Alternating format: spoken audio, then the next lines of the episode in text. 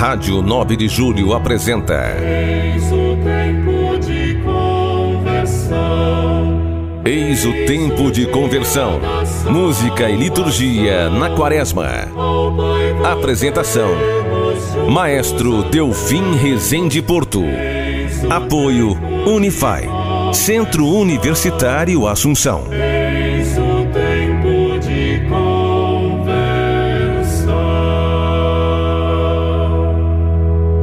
Muita paz e muito bem, caríssima irmã, caríssimo irmão. Que nesta hora dedicada inteiramente à música litúrgica, nós possamos aprofundar o nosso conhecimento sobre a música do culto ao nosso Deus. Teremos neste programa a especial participação do Padre Juarez de Castro, do professor Matias Grenzer e do maestro Júlio Medalha. Escute até o final e aproveite este momento de fé e arte. Agradecendo a sua audiência, eu já vou pedindo que você me ajude a chegar a mais corações. Eu sou o maestro Delfim Rezende Porto e este é o programa Eis o Tempo de Conversão, Liturgia e Música na Quaresma. A liturgia do terceiro domingo da quaresma nos apresenta um panorama muito profundo sobre a espiritualidade e a música que a acompanha, conforme consta no nosso folheto Povo de Deus. Uma síntese podia muito bem ser extraída da oração eucarística do prefácio que nós ouviremos na Santa Missa. E assim ele diz: ao pedir à samaritana que lhe desse de beber, Jesus lhe dava o dom de crer, e saciada sua sede de fé, lhe acrescentou o fogo do amor. Por essa razão vos servem todas as criaturas, com justiça vos louvam os redimidos, e unânimes vos bendizem os vossos santos. Amparados por este dom, nós pediremos desde o canto de entrada que o Senhor volte o seu olhar misericordioso para nós. Tenho os olhos sempre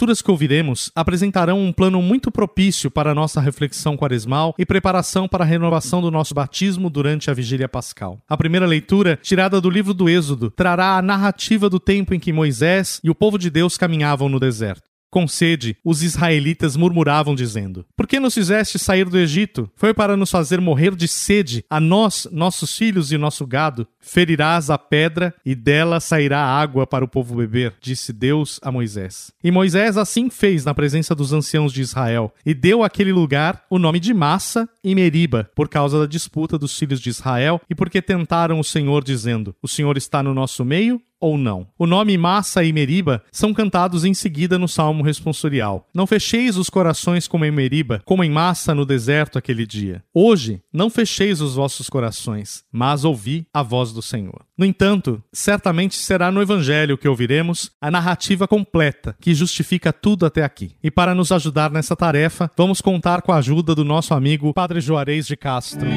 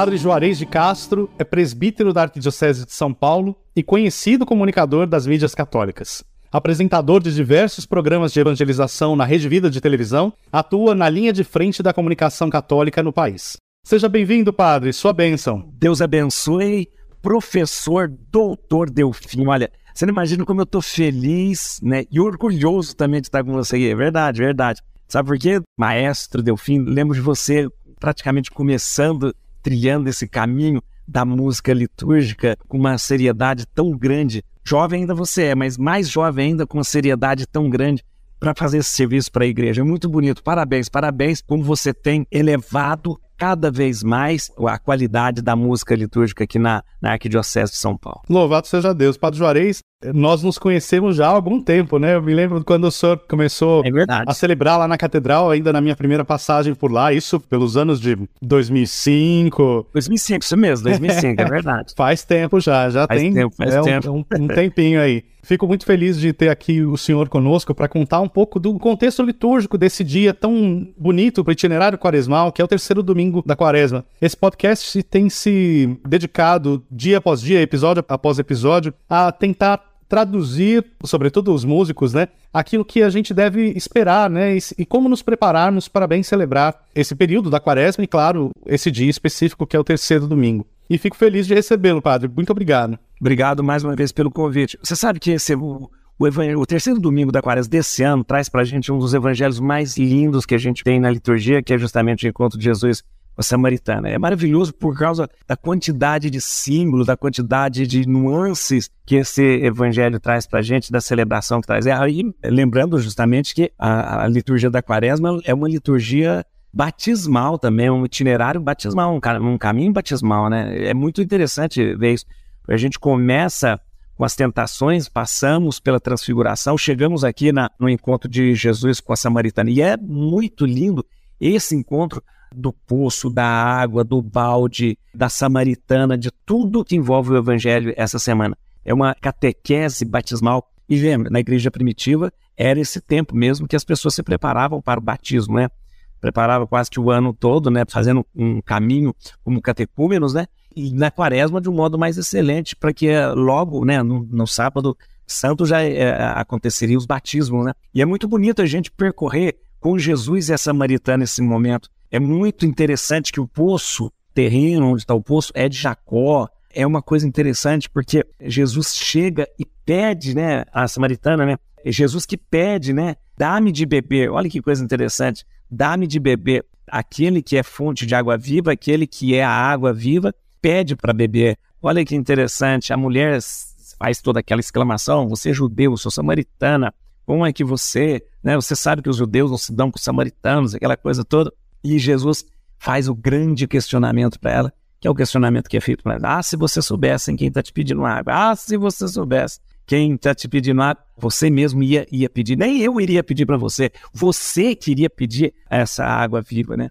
É interessante esse diálogo, né, o Delfim, em torno da água viva, né? Quando o senhor disse do, do elemento batismal, aí chegamos exatamente à matéria-prima, né? Do, da água do batismo, né? Então talvez seja o domingo mais eh, explícito, né? Desses elementos batismais, porque É verdade. as tentações, enfim, a luz, né? Que se pede de Jesus na transfiguração, mas aqui chegou de fato, né? Então ao, ao elemento, né? essa coisa da água viva, e, e é interessante isso, porque enquanto Jesus falava de uma água, a samaritana pensava em outra água. A samaritana achava que bastaria aquela água que estava no poço, e Jesus faz uma proposta de uma água viva. A mulher ainda está meio é, deslocada, pensando aqui, mas que, que é, é esta água ou outra água viva? É o momento em que Jesus fala para ela, né? Se você soubesse, se você soubesse. E aí a mulher diz para Jesus, mas o poço é fundo. A mulher, a mulher está pensando no poço. Onde que você vai tirar essa água viva? Água viva, no caso, uma- ela pensava numa água corrente alguma. E ainda desafia Jesus, tá? você está se achando mais do que o nosso pai Jacó, que deu essa, esse poço pra gente. E é importante, esse é o momento crucial que Jesus fala. Quem bebe dessa água não vai ter sede de novo. Se você bebe dessa água, desse poço aqui, ó, desse poço que vocês vêm bebendo há muito tempo, e aí a gente poderia dizer, olha, há tanto tempo vocês vêm bebendo de uma fonte, há tanto tempo vocês vêm bebendo de uma água, e todas as vezes vocês têm que voltar para beber. Ou seja, tudo que foi feito até Jesus, tudo que foi anunciado até Jesus, as pessoas tinham que voltar, voltar, voltar, voltar. Mas quem beber dessa água não vai ter mais sede. Essa não vai ter mais sede, porque a água que eu te dou, a água que eu vou dar para você, jorra para a vida eterna. Aí Jesus toca na vida nova que é, vem com o batismo, né? Na vida nova que vem. E o batismo a gente está falando não simplesmente do, da celebração do batismo, a gente está falando da imersão na paixão, morte e ressurreição de Jesus. O batismo é isso, né? o batismo é essa imersão que nós fazemos, morrendo com Cristo e ressuscitando com Ele. Né? Jesus vem e apresenta, quando você é mergulhado, né? Batismo em grego, né? mergulhado na morte, mergulhado na ressurreição de Jesus, você nunca mais sente a sede, a sede para as outras coisas, a sede que, que às vezes nos mata, e é interessante esse momento, só para terminar aqui, né, o, o eu acho bonito esse momento em que a mulher fica tão entusiasmada com tudo ali e ela sai daquele ambiente, ela fala, né, agora eu sei, né, que o Messias vai chegar, sei que o Cristo vai chegar. Aí Jesus fala, mas eu sou, né, sou eu, estou falando com, contigo, né, sou eu, estou falando contigo. E aí a mulher sai daquele poço, a mulher sai daquele lugar e ela deixa o balde lá no poço o balde que ela ia buscar a água, ela percebe, não preciso mais. Ou seja, de tudo aquilo que ela viveu, toda aquela água que ela bebeu, de tudo aquilo que ela, de toda a cultura, a fé, a religião que ela bebeu até aquele momento, pronto. Ela não precisa mais porque ela recebeu água viva, ela vai em busca dessa água e não precisa mais daquele balde. É maravilhoso. Eu acho, eu acho um dos evangelhos mais tocantes, assim, assim como a do cego Bartimeu também, que é uma liturgia batismal bastante bonita mesmo, mas é muito, muito maravilhoso esse momento da, da, da samaritana, o diálogo de Jesus como samaritano. Sim. Agora, tem uma coisa muito bonita e, e é por isso que eu, eu pensei justamente em, no Senhor para explicar esse evangelho para a gente, porque o Senhor está à linha de frente da evangelização que salva muitas pessoas, né? O Senhor eh, apresenta programas e, e, fala com um público que não necessariamente é aquele público nosso que já é iniciado na fé. E eu sempre penso que aqui nesse programa eu sempre falo que a gente tem que se colocar essas questões de novo, porque nós somos iniciados, é, às vezes a gente acha que ah, nós somos músicos, é, exercemos um ministério na igreja, e isso que a gente está ouvindo não é pra gente. E se Jesus, que né, no domingo, no primeiro domingo, estava lá no deserto, e às vezes a gente passa por um deserto da fé. E como, de novo, né, receber esse anúncio e esse anúncio poder nos refrescar de fato, né? Assim, que essa água que a gente recebeu no batismo de fato volte, né? Se renove. Claro, e simbolicamente isso vai acontecer liturgicamente no Sábado Santo. Né? Nós estamos caminhando para isso. E verdade, verdade. Mas no seu trabalho de evangelização é justamente fazer esse anúncio, às vezes para a pessoa que recebeu o batismo, mas só, né? Ela não recebeu mais coisas da igreja. Ela está numa situação diferente da nossa, que é um anúncio que talvez a gente faça numa paróquia, numa comunidade, né? Conta um pouquinho dessa experiência pra gente. Isso é interessante. Falar para os convertidos é muito fácil, muito fácil.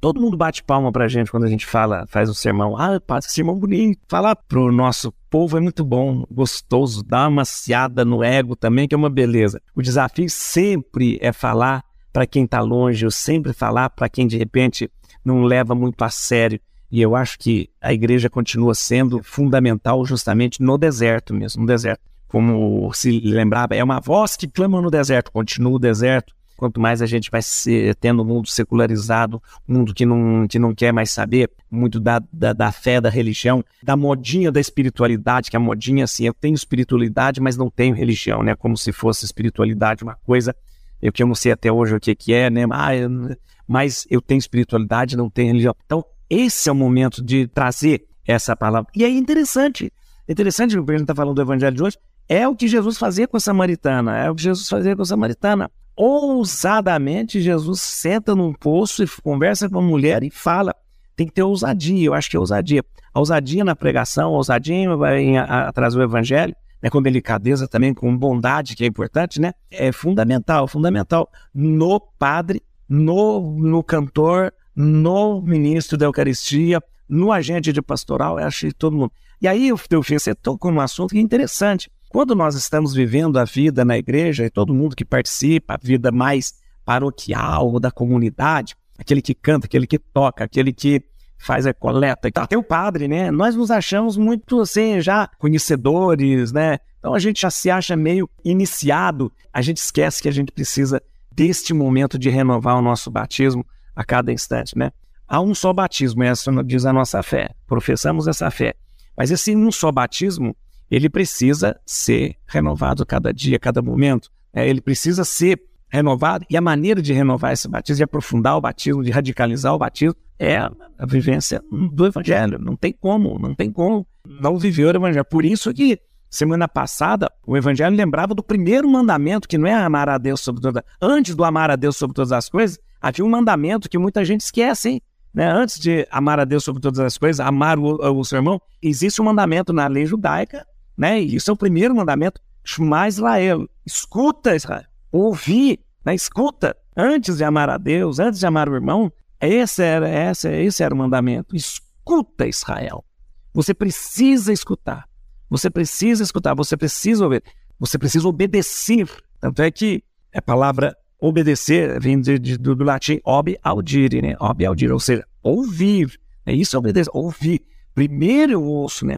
Por isso eu acho muito importante ouvir a pregação, ouvir o que a igreja diz, ouvir o que a igreja canta, né?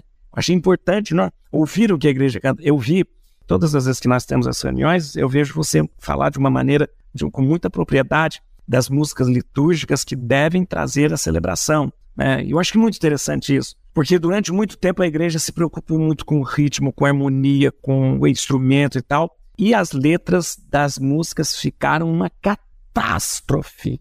Chegamos a ter músicas heréticas que, né, as pessoas pararam de ouvir a igreja, ouvir a liturgia, ouvir para quê? Para dançar, para bater palma. Ai, que música bonita, porque eu choro nessa música, né? Eu choro demais, porque ela me, e nós deixamos de ouvir.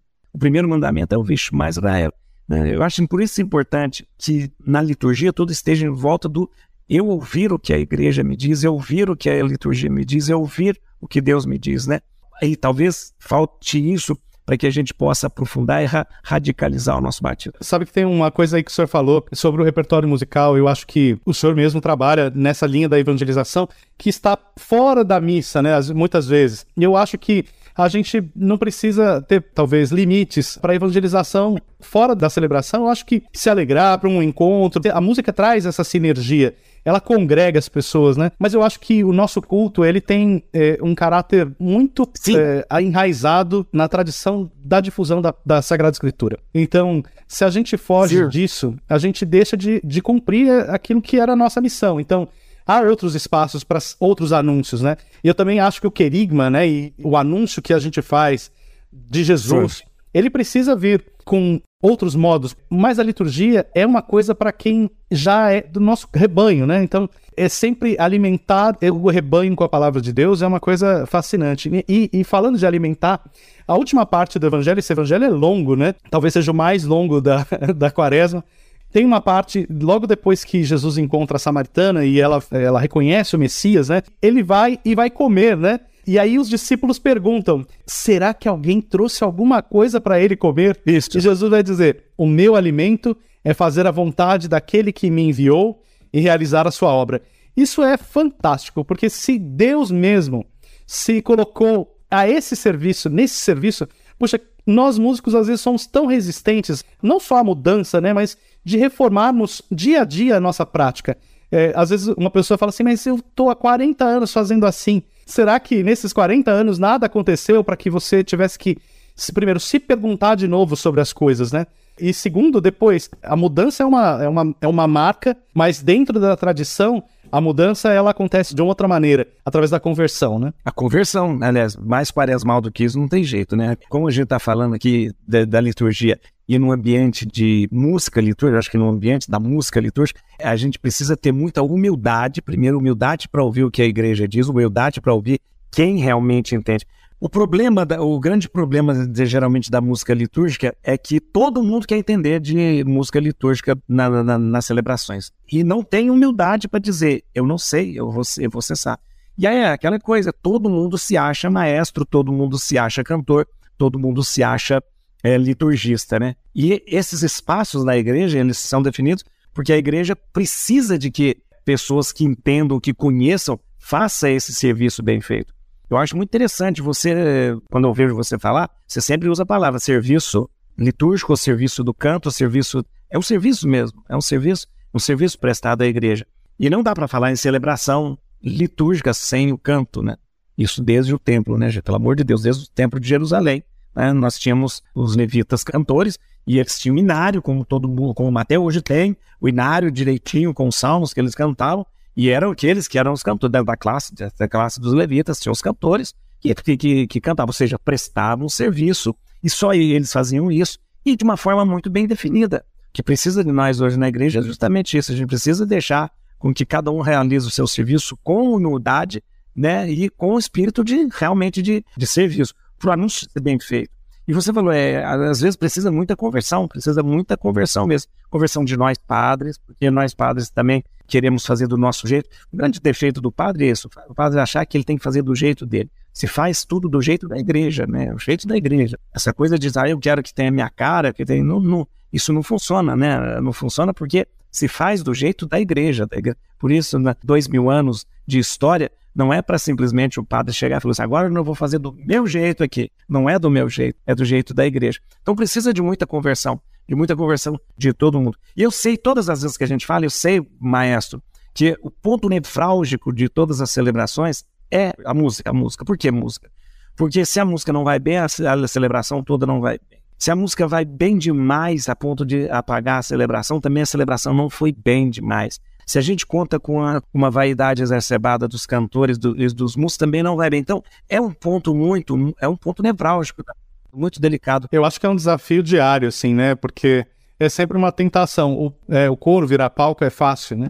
Mas sabe que tem uma, uma coisa, tem acho que estratégias, né? A primeira delas, e é por isso que no folheto da Arquidiocese a gente tem tido esse, esse cuidado de resgatar uma tradição de cantarmos textos bíblicos, sobretudo os salmos.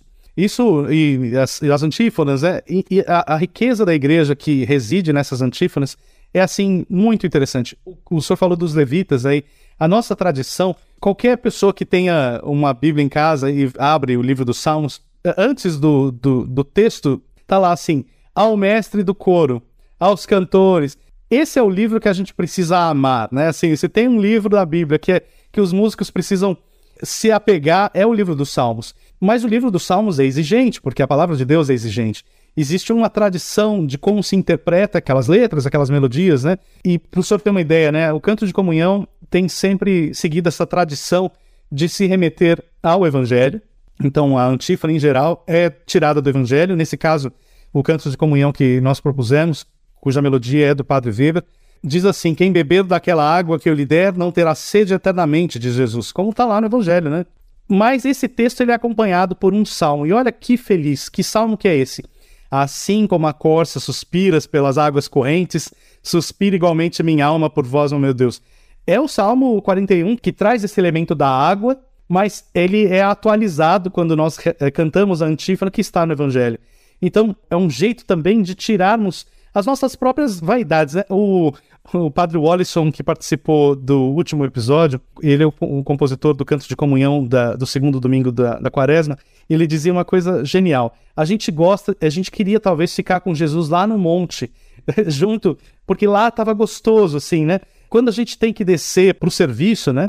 A gente precisa se apegar a certas coisas. Eu acho que se apegar à palavra de Deus nos levará mais adiante. Porque essa é a nossa tradição. A nossa tradição católica sempre foi de valorizar a palavra de Deus. Quando eu, digo palavra de Deus, não estou falando assim uma coisa figurativa. Não, é a palavra mesmo, né? Então são aqueles textos né, que nos ajudam. Se você não canta poesias ou textos que falem talvez de uma posição eh, subjetiva, particular, né? Às vezes da, da experiência da pessoa. Eu acho que é válido, talvez num encontro, numa formação, um testemunho mas na hora da congregação se reunir em volta do altar para celebrar, o canto ele é só um veículo para que isso aconteça de uma maneira mais harmoniosa, né? Essa a definição de música é essa, né? Você lembrou do livro dos Salmos, que é o, o livro dos Salmos, e, e, é interessante, ao mestre do coro, tá, eu sempre digo, ao mestre do coro significa, esse salmo faz parte do inário do tempo, né? Mas as pessoas ainda têm os salmos ainda como se fosse, ai, eu gosto muito desse salmo, não, é, ah, porque esse salmo é isso, não. O salmo tem que se encaixar dentro da liturgia daquele dia.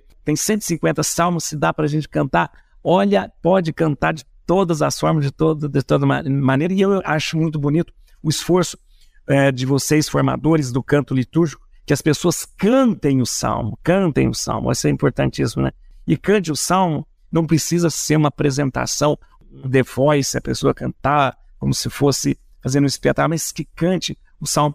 A gente não, não espera que as pessoas cantem na igreja sendo vozes maravilhosas, a gente espera que as pessoas cantem e cantem com muita vontade e com coração. Com sinceridade, né? Padre Juarez, olha, gostaria muito de agradecer o senhor pela sua gentileza de, de conversar comigo. Obrigado, eu e, e gostaria de pedir ao senhor que deixasse então uma mensagem aos músicos. Eu sei que a gente está falando só disso, mas queria que o senhor deixasse então a sua bênção para que esse período seja de fato um período de conversão.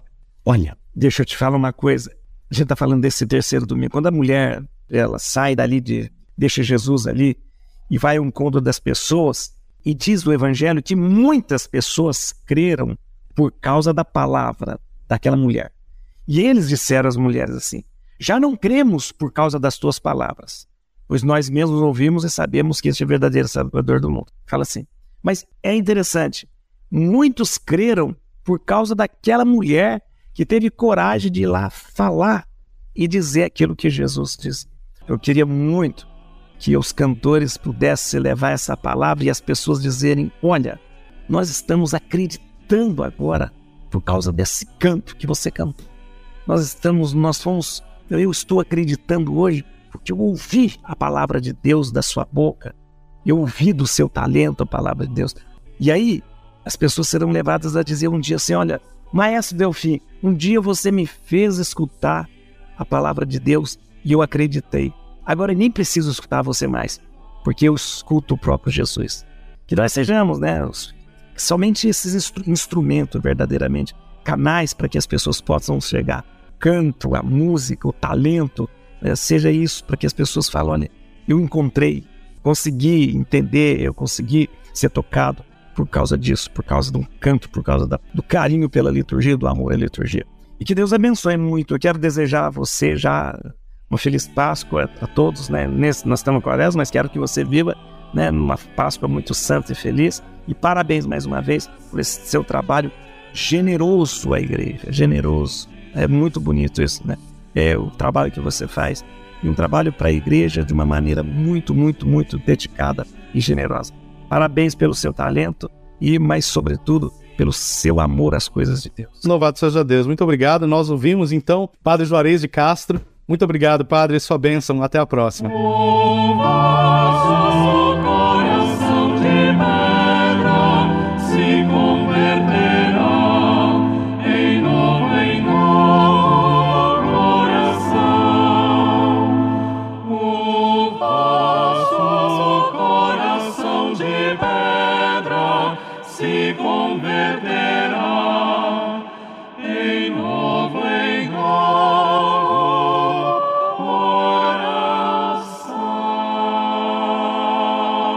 Neste episódio, eu tenho o prazer de conversar com o professor Matias Grenzer, que é meu professor na Faculdade de Teologia, mas é docente há quase 25 anos na PUC São Paulo, na Faculdade de Teologia. Ele ensina Sagradas Escrituras e trabalha com a formação do povo de Deus em diversos níveis. Seja bem-vindo, professor. Que prazer recebê-lo. Obrigado.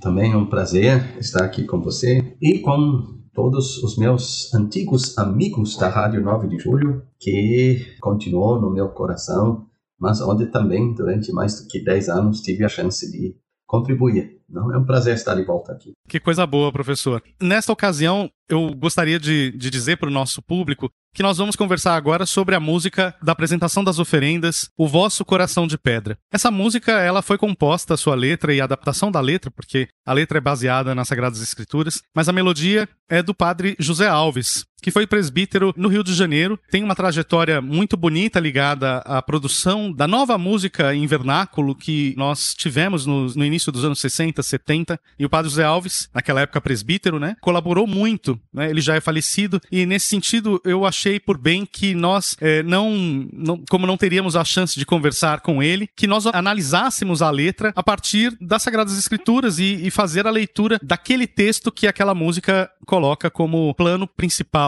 Uma das características do folheto da Arquidiocese de São Paulo, folheto Povo de Deus, é justamente apresentar cantos com inspiração bíblica muito evidente. Há cantos que a gente às vezes canta na, nas nossas comunidades que não tem assim uma grande, que não é explícita a ligação com o texto bíblico. É um fundo religioso, assim, às vezes muito difuso. E aqui a gente tem feito um grande esforço é, e contava isso recentemente para o professor Matias, que tem colaborado. Nós temos proposto cursos, inclusive, né, professor, para formação de músicos e, e, claro, de agentes pastorais que possam ter como livro de cabeceira para suas práticas musicais a Bíblia. Então, professor, eu queria começar talvez fazendo uma pequena leitura, né? O, o refrão, ele é baseado, aliás, a composição toda é baseada no livro de Ezequiel, capítulo 11, o versículo 19 é o refrão. Tem alguns outros versículos que estão de fundo, né? Mas conta um pouquinho quais foram as suas primeiras impressões, né? Assim, quando o senhor teve contato com essa música e o senhor que é um grande apoiador da difusão da palavra de Deus, eu sei que parece um pouco até é, esquisito que nós estejamos falando nesses termos, né? Cânticos bíblicos para a igreja, porque eventualmente não é isso que a gente encontra nas comunidades, né, professor? Não, é muito bom você trazer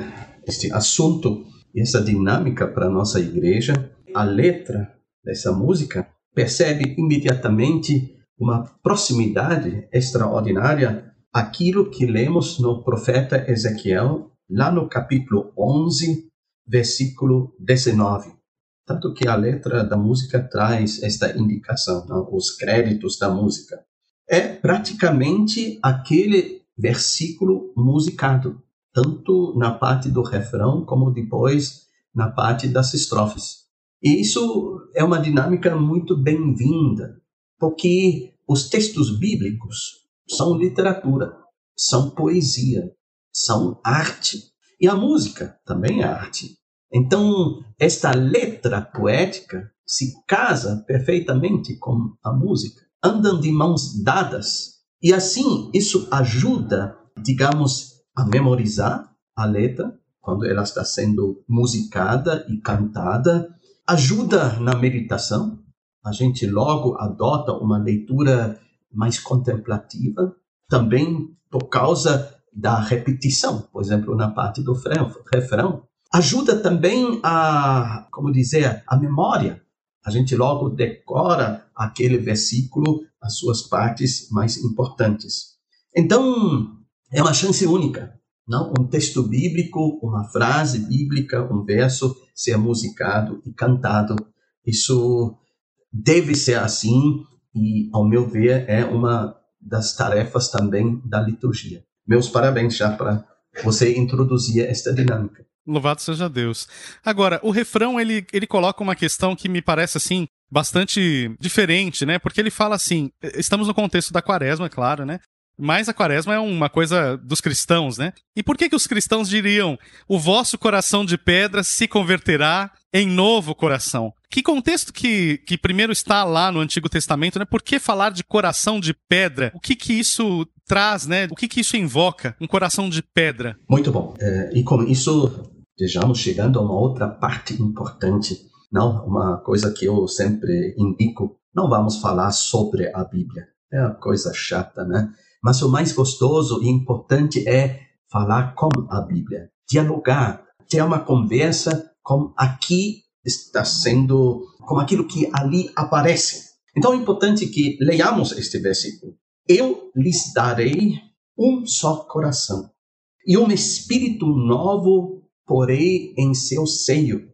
Retirarei de sua carne o coração de pedra e lhes darei um coração de carne. Essa seria uma tradução super assim literal daquilo que no profeta Ezequiel lemos em hebraico. Ezequiel viveu no século 6 antes de Cristo.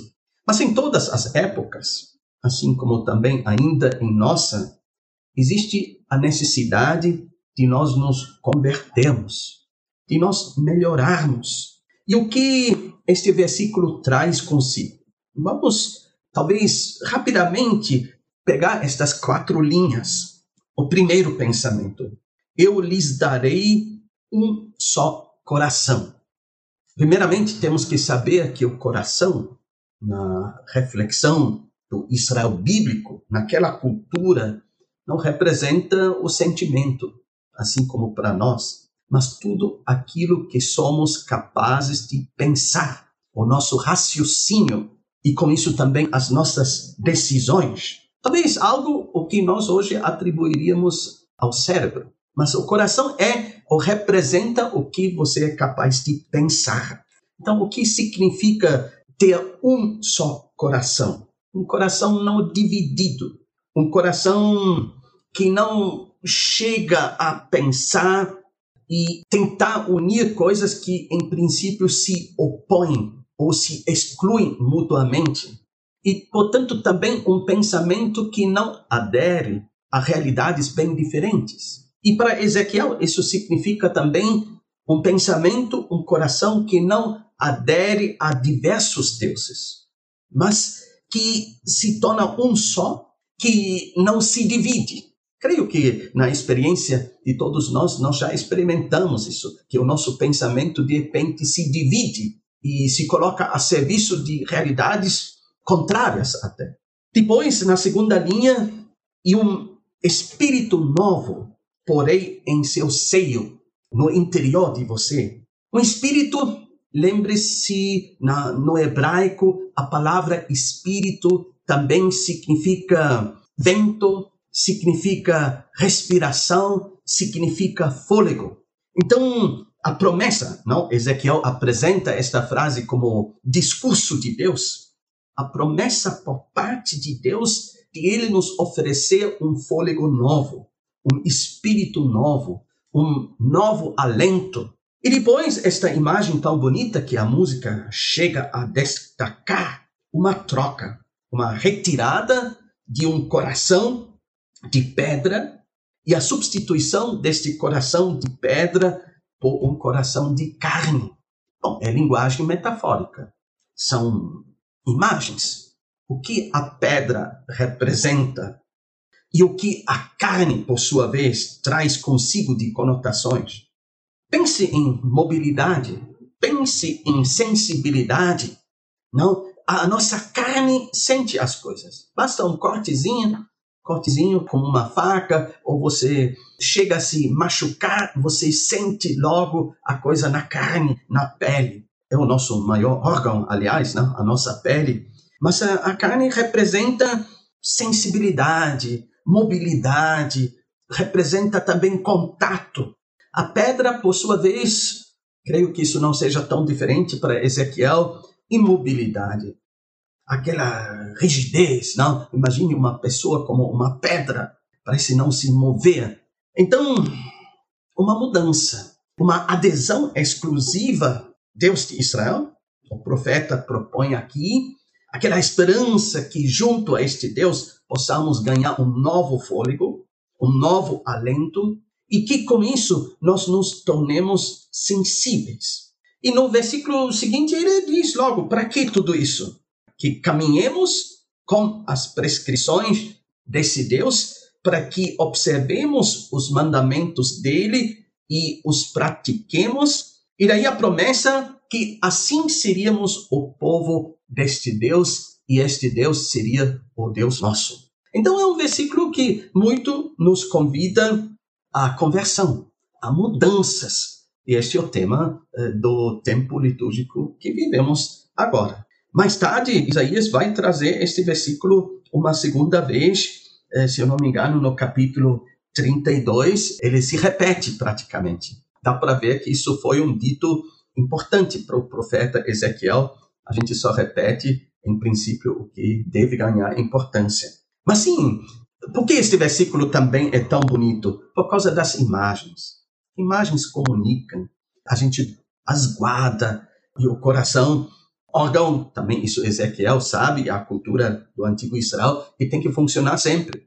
Se o coração parar de bater, a pessoa morre. Mas para eles é, é o raciocínio da pessoa. O sentimento para o israelita bíblico estaria nos rins, não no coração. Uma diferença cultural. Mas é, a primeira resposta seria isso.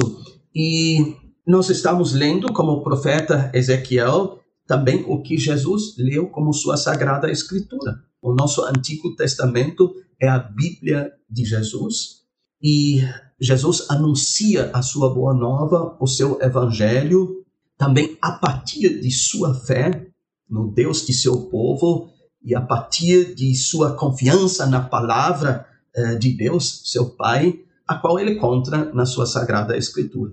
Dá continuidade a tudo isso, mas o anúncio do Evangelho por parte de Jesus sempre ocorre em diálogo com a sua Sagrada Escritura, o nosso Antigo Testamento. É bom não esquecer. É, tem uma, uma palavra que chama atenção por causa da música. Há uma repetição, a única palavra que se repete, além da palavra coração, né, que se fala no refrão, ele fala de um novo coração, né? E, e o senhor estava falando do evangelho como uma nova notícia, um novo, um novo testamento, né? Eu penso que quando a gente canta referências que estão para além, vamos dizer assim, das nossas memórias assim mais imediatas, nós temos chance de nos conectarmos de fato com uma tradição que é viva. O senhor falou, a Bíblia de Jesus é esta.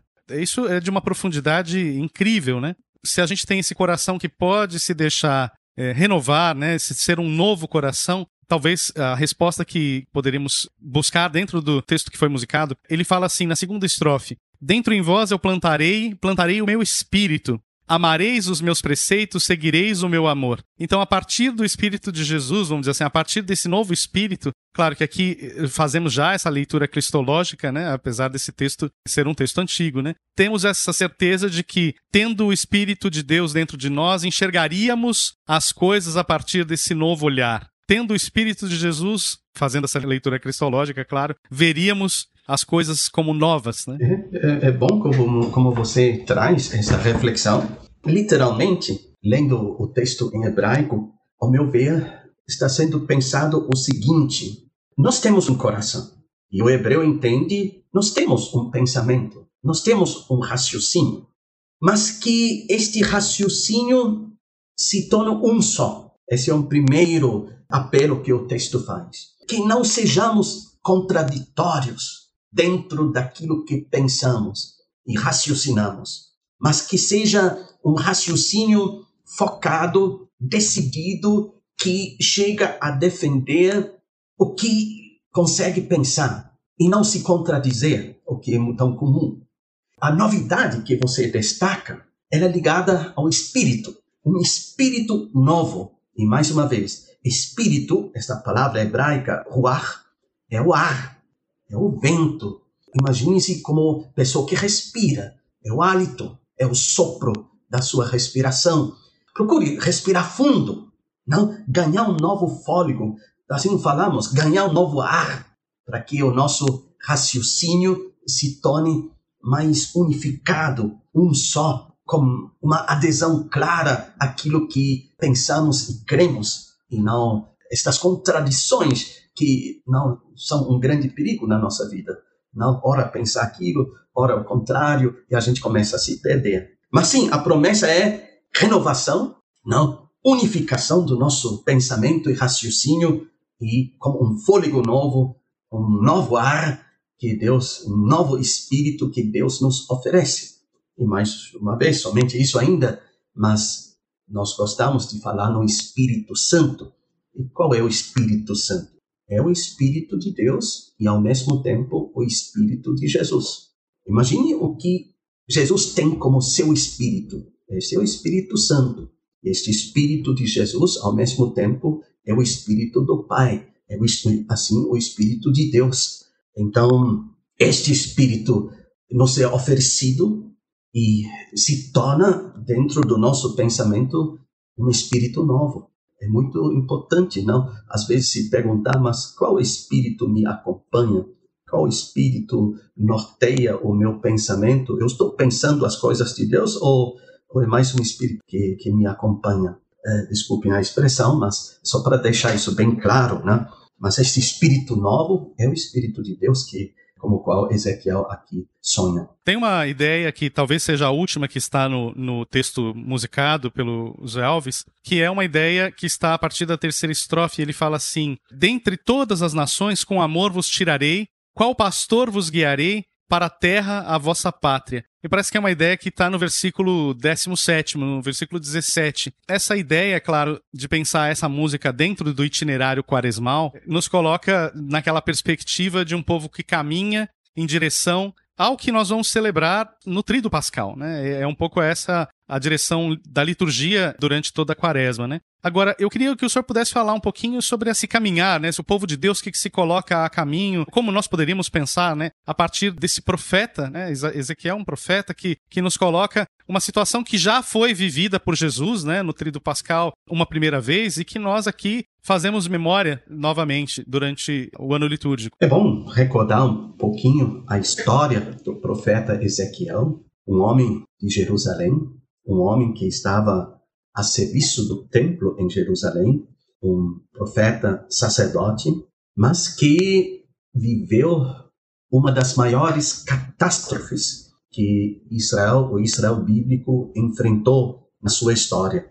Estamos no século VI e ocorrem duas grandes deportações. O Império da Babilônia, com suas campanhas militares, cercou Jerusalém, invadiu Jerusalém e deportou a classe alta, primeiramente em 597 e depois, dez anos depois, mais uma vez, quando destrói o Templo de Jerusalém, quando também põe um fim à monarquia de Davi e o próprio Ezequiel é exilado e é o profeta do exílio.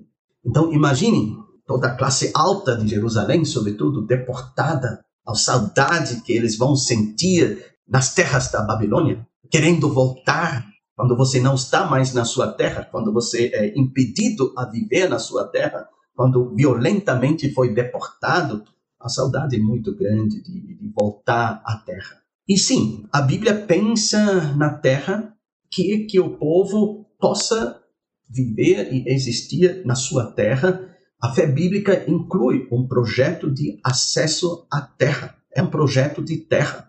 Contudo, se tem a fé de que a sua permanência na terra teria também a ver com a justiça.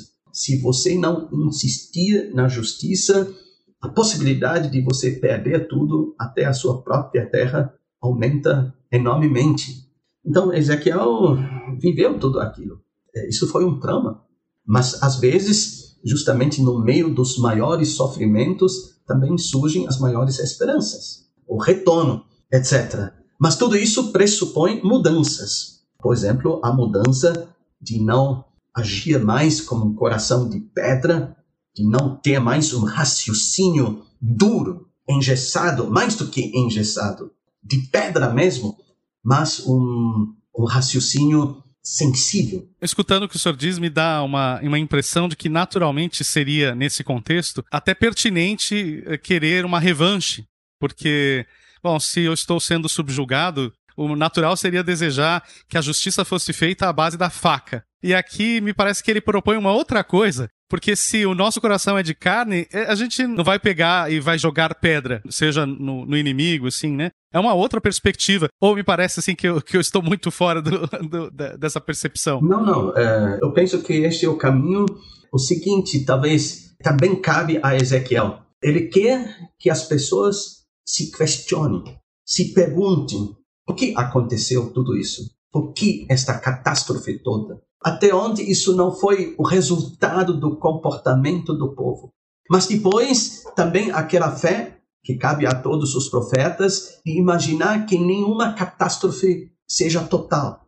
É uma derrota, é um sofrimento grande, mas que Deus sempre pode voltar ao seu povo. A história pode ser reiniciada. Esse convite à conversão também isso acompanha Ezequiel, mas às vezes também para nós, creio eu, catástrofes, desastres, maiores sofrimentos querem tornar-se um, um convite de nós refazermos o nosso pensamento. Por exemplo, guerras que o mundo atualmente acompanha, a pandemia do coronavírus, não são convites a nós repensarmos uma série de coisas, a nós nos convertermos. Eu vejo dessa forma e os profetas fazem isso assim.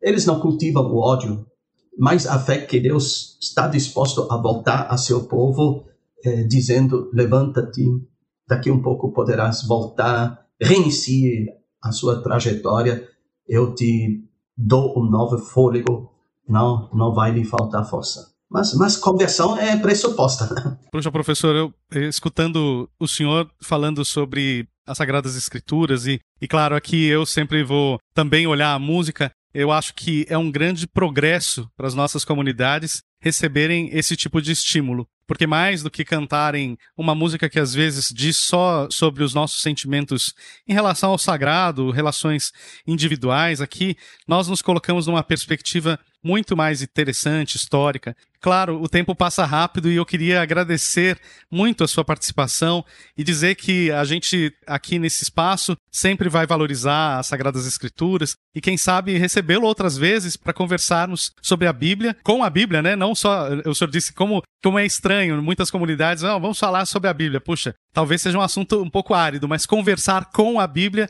isso com certeza traz muitos elementos, né? Nós conversamos com o professor Matias Grenzer, que é docente da Faculdade de Teologia da PUC São Paulo e ensina Sagradas Escrituras. Tivemos a oportunidade de ter uma aula que eh, nós lá na faculdade temos à disposição, talvez para um público tão pequeno, que é o público de seminaristas que são formados, alguns leigos, como é o meu caso. Professor, muito obrigado por compartilhar com esse público nosso mais amplo dos fiéis de toda a nossa arquidiocese e da Rádio 9 de Julho em geral. Até a próxima. Obrigado você. Grande abraço para todos da Rádio 9 de Julho. Eis o tempo de conversão. Música e liturgia na quaresma. Eis o tempo de conversão. Um clássico da quaresma. Todo episódio temos a oportunidade de ouvir um convidado que nos apresenta uma referência musical muito especial. Um clássico da música sacra que nos remete ao tempo da quaresma. Hoje, recebemos muito especialmente o grande maestro Júlio Medalha, nome que dispensa apresentações. Sua atuação na música clássica e também na boa música popular brasileira são históricas e de grande sucesso. Compôs mais de uma centena de arranjos e trilhas sonoras para teatro, cinema e televisão, além de ser autor do arranjo original de Tropicália, de Caetano Veloso, que deu origem ao movimento. É formado na Escola Superior de Música da Universidade de Freiburg e há mais de 30 anos trabalha na difusão de música clássica com um programa diário na Rádio Cultura FM, além de estar à frente do programa Prelúdio da TV Cultura. Seja bem-vindo, maestro Júlio Medalha. É um grande prazer falar com vocês. Maestro, todo episódio, então, nós temos a chance de ouvir um convidado que nos recomenda uma música. Então, eu gostaria de saber qual é esse clássico que o senhor nos apresentará hoje. Bom, considerando a religiosidade do momento atual, eu diria que uma peça, gostaria de solicitar uma peça que foi a primeira obra que eu regi quando eu me tornei profissional, de um grande compositor, muito grande, que viveu só 26 anos, chamado Pergolesi. Ele escreveu uma sublime Stabat Mater. Puxa vida, o Stabat Mater é um texto que ao longo da quaresma nós ouviremos, sobretudo quando vamos ouvir textos relacionados a Nossa Senhora das Dores, aquele texto que diz: estava a mãe junto à cruz, né? Exatamente. Ele soube musicalizar todos esses momentos com uma delicadeza fora do comum, o Pergolese, né? Uh, sem usar metais, sem usar percussões, usou só sublimes cordas de uma forma muito discreta para poder exatamente engalanar essa ideia tão delicada que é o texto desse momento bíblico. E, maestro, uma curiosidade, né? O trecho que nós vamos ouvir é a abertura, né? O primeiro movimento, o primeiro número dessa obra tão importante. E ela tem uma configuração interessante, né? Para dois solistas, né? O senhor poderia falar um pouquinho mais disso, dessa textura? É, é uma peça muito curiosa, porque ela é feita só com cordas, né? Como eu disse, pela delicadeza da situação. Ele evitou, ele evitou instrumentos mais fantasiosos e barulhentos. Naquele momento do início do barroco, eh, realmente eles procuravam usar mais as cordas, né?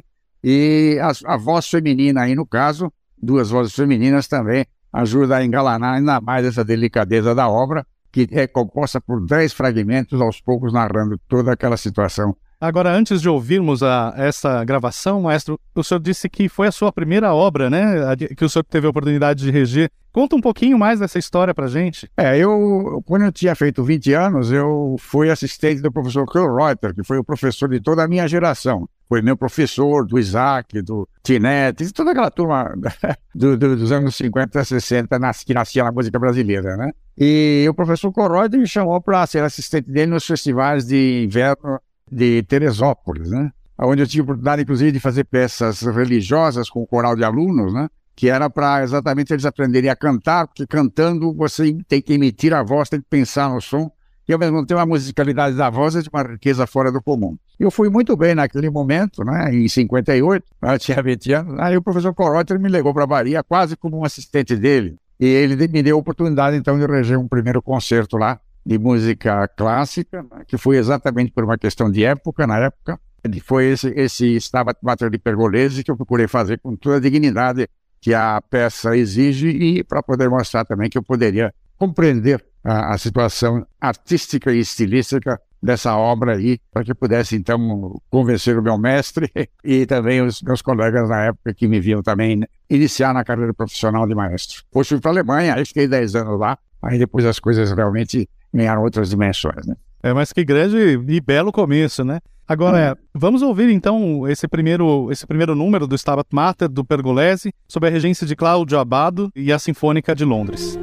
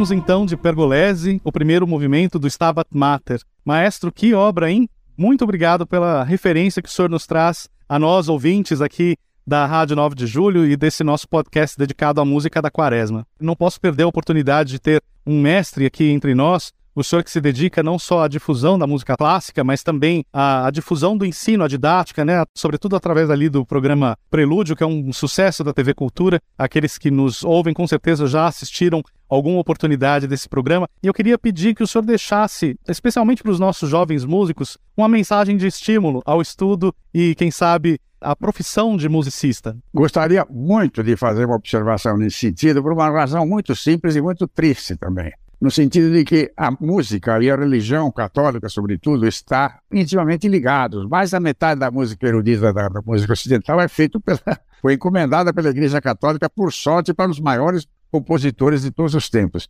E o que eu tenho visto nas igrejas de São Paulo, na periferia, mesmo na parte central, você sabe muito bem disso, porque está atuando lá na catedral, que tem um belíssimo órgão e tal. mas as igrejas estão fazendo um uso muito pobre da música, o que é uma pena. Em geral, colocam lá simplesmente uma pessoa cantando uma cançãozinha com um órgãozinho, às vezes com uma guitarrazinha, né? Então, que os jovens que te, estejam ligados a essas instituições católicas estudem música e tragam a grande música ocidental, mas, sobretudo, as grandes obras. As grandes obras, você vê que é, até compositores que não eram católicos, como Beethoven, ou Bach, etc., escreviam missas, né? Bernstein né? era judeu, então ele fez uma belíssima missa. Beethoven fez a Missa Solenes, que é uma das maiores obras da história da música. Mozart tinha uma relação distante da, da, prática também do catolicismo, fez aquele recorde em mais de 10 missas maravilhosas. Todo esse repertório maravilhoso precisa voltar aos nossos templos e eu gostaria muito que a nova geração tomasse conhecimento disso, pois realmente não vão perder tempo em estudar